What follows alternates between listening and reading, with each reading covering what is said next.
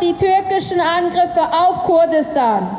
Seit dem 2.1. bombardiert die Türkei erneut massiv zivile Infrastruktur in Nord- und Ostsyrien.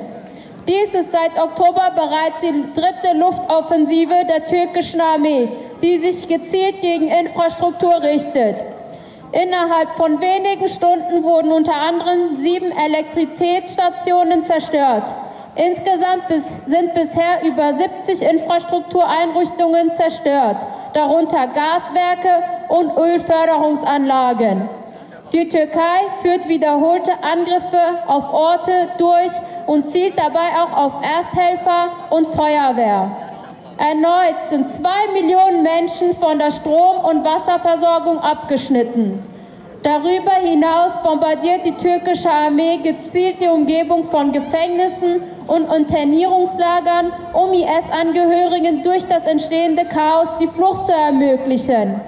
Wie bereits im Oktober und Ende Dezember eskaliert der türkische Staat den Angriffskrieg auf die Selbstverwaltung. Das Ziel hierbei wird klar. Mit den Angriffen auf Infrastruktur sollen die Errungenschaften der demokratischen Selbstverwaltung zerstört und die Bevölkerung dazu gebracht werden, aus der Region zu fliehen.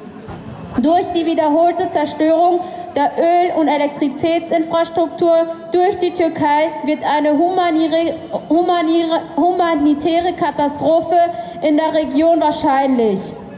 Das faschistische AKP-Regime rechtfertigt die gezielte Zerstörung ziviler Infrastruktur mit dem Recht auf Selbstverteidigung. Gleichzeitig werden die Kriegsverbrechen als Vergeltungsakt benannt.